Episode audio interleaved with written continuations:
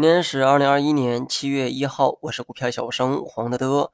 在这个特殊的日子里啊，并没有给出太惊艳的走势，相反呢，走势还有点弱。上午呢，各大指数均有跳水的动作，但是在这个特殊的日子里啊，稳永远是最重要的。所以呢，午后收回了一部分的跌幅。今天的每一段上涨呢，你都可以认为是维稳的结果，而每一段回落可能是市场真实的情绪。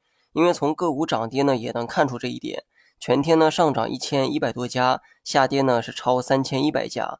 板块方面呢，医药股啊独领风骚，尤其是中药板块，情绪呢依然是很高亢，上涨依旧是看不到头。但我呢始终不建议大家去顶风作案。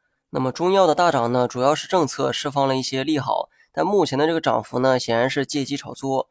中药最火的是这个片仔癀和广誉远，一个是龙头，另一个是涨幅最猛的。片仔癀呢就不用多讲了。从市值来看，是名副其实的这个龙头，而且这个业绩啊，常年表现的都很优秀。不过目前一百五十二倍的估值的确是有点高，往年的平均估值啊，大概在六七十倍。片仔癀呢，虽然是高估，但目前这个程度啊，还算是可以理解。毕竟嘛，是行业龙头，又是业绩大白马，逻辑呢跟茅台啊有点像。即便说某个时间点买贵了，大不了拿的时间长一点啊，也能补回来。但是这个广誉远呢，真的就不敢恭维了哈。从二零一八年开始，业绩啊就开始走下坡路，毛利率呢也从百分之八十二降到百分之六十九。但股价呢从五月份开始啊便一路暴涨。你猜目前的这个估值啊是多少呢？我在某平台看到的市盈率是两千零三倍。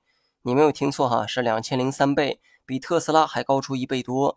即便说未来业绩会改善，如此高的估值需要多少年的业绩增长才能抹平呢？即便说未来回到二百倍的估值哈，目前呢也存在十倍的泡沫。